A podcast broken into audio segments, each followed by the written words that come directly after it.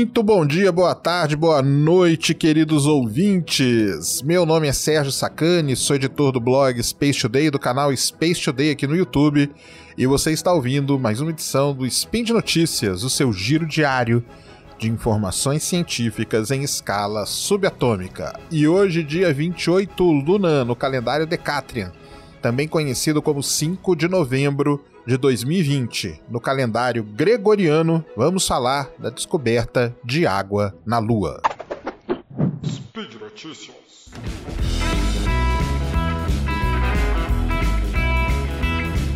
Olá, pessoas! Eu sou a Jujuba e tô passando aqui para falar que esse spin é um apoio da Promobit, uma comunidade feita por pessoas que encontram e compartilham as melhores ofertas da internet para todo mundo. O legal dessa comunidade é que as ofertas são enviadas por pessoas reais que usam mesmo o site. A Promobit tem hoje mais de um milhão de pessoas cadastradas na plataforma. Você com certeza vai encontrar aquela promoção que estava esperando. Acredita, tem de tudo e mais um pouco por lá. Então, se você ficou curioso, baixe o aplicativo, entra no site Procura aí Promobit, que eu tenho certeza que você não vai se arrepender. Ainda mais nesse mês, né?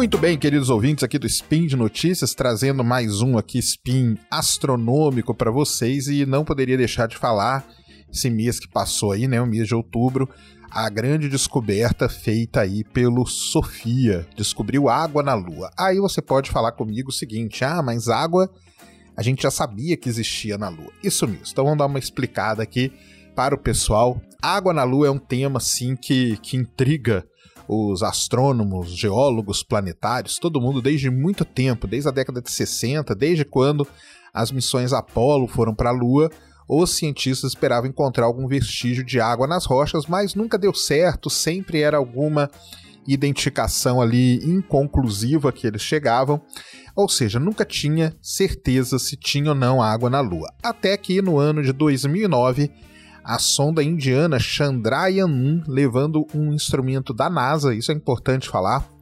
descobriu ali no que a gente chama de crateras que ficam eternamente na sombra. Isso mesmo, a Lua tem nos seus polos, tanto no Polo Norte como no Polo Sul, crateras ou regiões de crateras que nunca veem a luz do Sol, nunca viram. Isso acontece pelo fato da Lua não ter uma inclinação, igual a Terra. A Terra tem ali seus 23 graus e meio, então você acaba tendo que nos polos você tem regiões que bate um pouco de sol por um pequeno intervalo de tempo, mas sempre bate a Lua, por não ter essa inclinação, existem algumas crateras no polo que nunca veem a luz do Sol. Isso é realmente impressionante. E nessas crateras, principalmente ali na Shoemaker e na Shackleton, a Shackleton a maior delas, né, foi identificada então a presença de gelo de água. Então, desde 2009 mais ou menos, a gente sabe que existe gelo de água na Lua, nessas, nesses pontos aí, nessas crateras. Só que explorar esse gelo aí para um astronauta, por exemplo, para uma missão, seria um negócio sim bem complicado, né? Primeiro que a gente teria que ir para o polo. Isso, na verdade, é até o objetivo da missão Artemis e ali instalar uma série de equipamentos para poder extrair esse gelo, transformar ele em água e aí ele poder ser usado de várias maneiras. Pois bem, o que, que aconteceu então? Por que, que o Sofia entrou nessa história e o que, que essa descoberta dele tem de tão importante. Os pesquisadores sempre se perguntaram se poderia existir água, ou H2O, ou qualquer outra coisa que levasse água, a própria OH, que é a hidroxila, em regiões da Lua onde o Sol bate. Isso mesmo. Primeiro aqui uma coisa que a gente tem que explicar e que eu vi aí muita gente publicando coisa errada, né? Não é que descobriu água no lado iluminado da Lua, tá? A Lua ela é travada gravitacionalmente com a Terra. Então, o que, que acontece? Nós aqui na Terra sempre observamos o mesmo lado da Lua. Isso acontece por quê? Porque o período de rotação da Lua é 28 dias, é idêntico ao seu período de translação ao redor da Terra. Então ela gira ao redor do seu eixo na mesma velocidade que ela gira ao redor da Terra, a gente sempre vê o mesmo lado. Não quer dizer que o outro lado não receba a luz do sol. Ele recebe. Quando é lua nova aqui pra gente, por exemplo, quer dizer que o lado que a gente chama hoje de oculto, de escuro, ele não é nem oculto, nem escuro, nem nada disso, mas o pessoal costuma chamar de lado oculto da lua. Ele recebe sol quando é lua nova aqui pra gente. Quando é lua cheia aqui pra gente, ou seja, que o lado que a gente vê está totalmente iluminado, o outro lado é de noite e cada lado recebe exatamente a mesma quantidade de luz solar, lembrando que a lua não tem inclinação. Então esse negócio não é que ela foi descoberta no lado iluminado da Lua. Embora o local onde tenha sido descoberto seja o lado que a gente vê, tá? Isso que é, que é legal. Bem, uma outra coisa importante falar aqui é que descobrir água em outros lugares do sistema solar não é fácil quando você tem um telescópio na Terra, porque você identifica essa água pelo espectro, pela linha espectral. E se você está tentando procurar água em Marte, na Lua, onde quer que seja, você vai. A linha espectral da, do vapor d'água que tem na atmosfera vai interferir. Você vai ter que fazer ali todo um um cálculo a mais para poder filtrar isso. Às vezes o sinal que vem de outro objeto não é tão forte, ele entra nesse ruído também, você acaba filtrando, por isso que muitas e muitas vezes as interpretações não foram conclusivas. Pois bem, o SOFIA, o que, que acontece? O SOFIA, para quem não sabe, é um avião.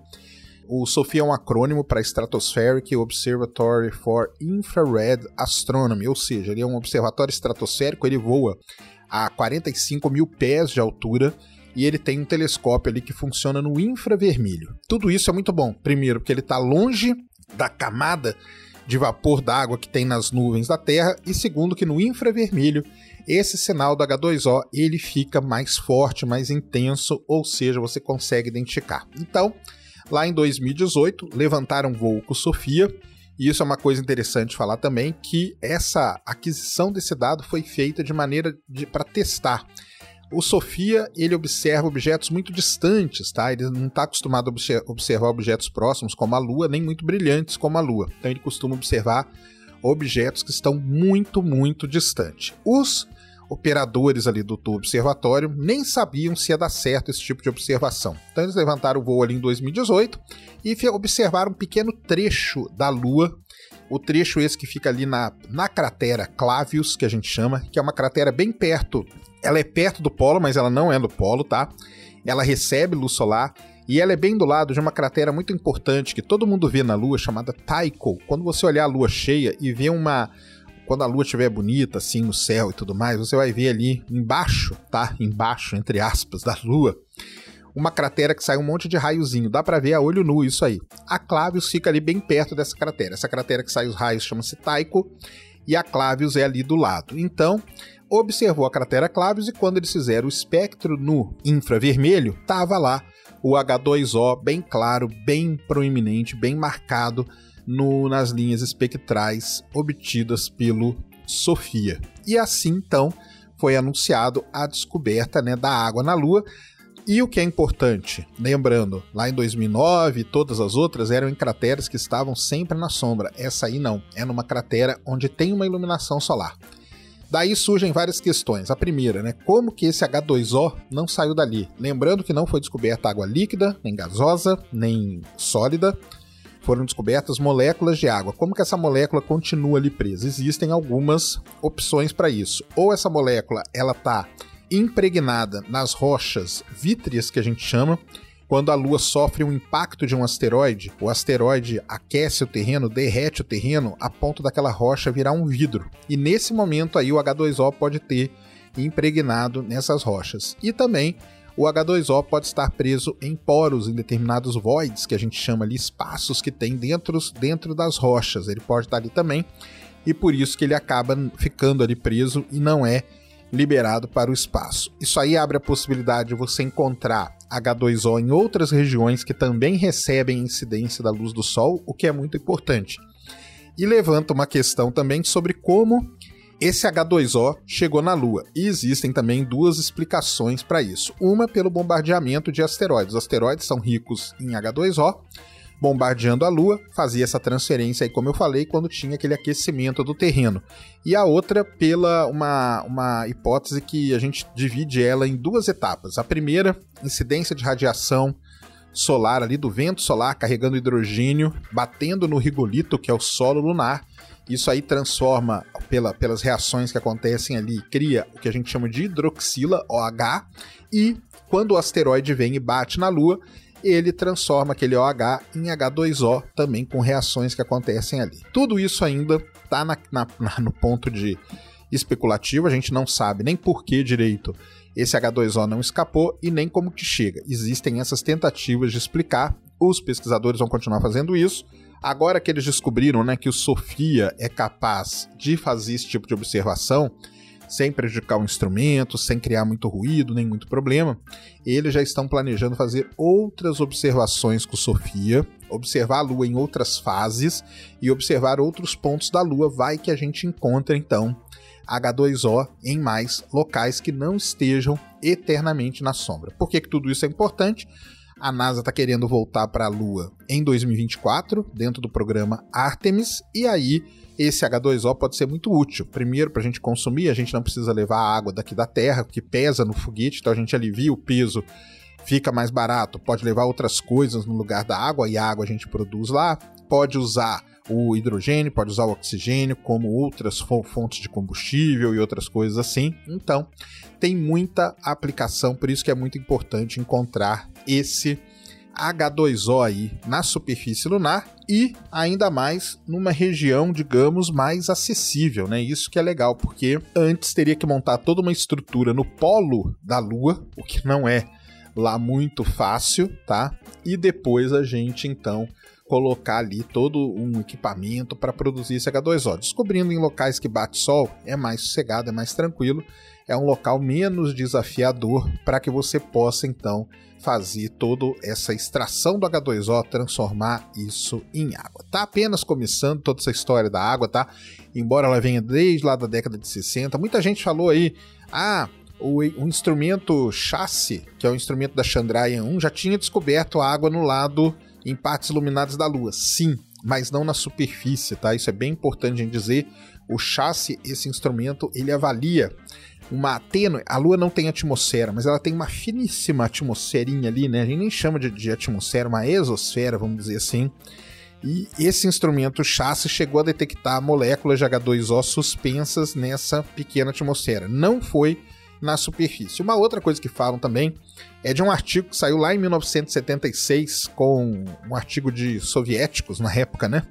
É, estudando dados da missão Luna 24, que era uma missão que trouxe amostras da Lua para a Terra, e eles falavam que tinham descoberto água na Lua. As conclusões, na verdade, as interpretações que eles fizeram nunca foram conclusivas com relação à presença de água. Descobriram outras coisas, mas com relação à água H2O, nunca foi conclusiva. Então, tem o pessoal que levantou isso aí, esses artigos são conhecidos, esse do Chassi aí é muito conhecido e esse dos soviéticos aí também é muito conhecido, porque desde sempre, desde que se fala de água na Lua, levantam todas essas opções. Mas está aí uma descoberta muito legal feita pelo Sofia, um aviãozão, é um Boeing 747 SP que a gente fala.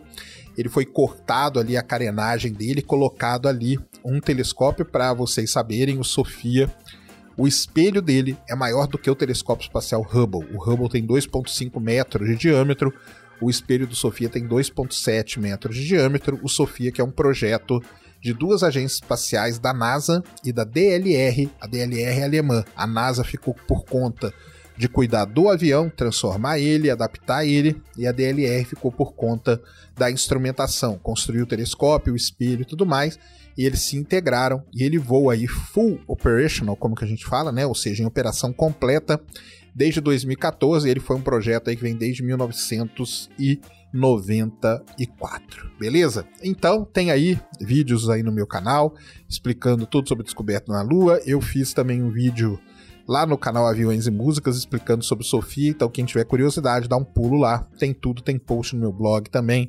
É um negócio com os artigos, tá? Que saíram na revista Nature Astronomy. Ou seja, tem bastante coisa e vamos acompanhando essa saga aí de encontrar água na Lua, que vai ser muito importante, beleza? Espero que vocês tenham gostado aí de mais um Spin de Notícias Astronômico.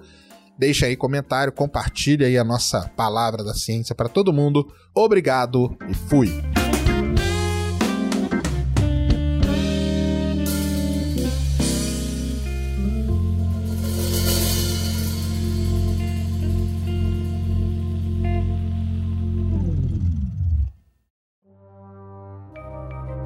Este programa foi produzido por Mentes Deviantes. deviante.com.br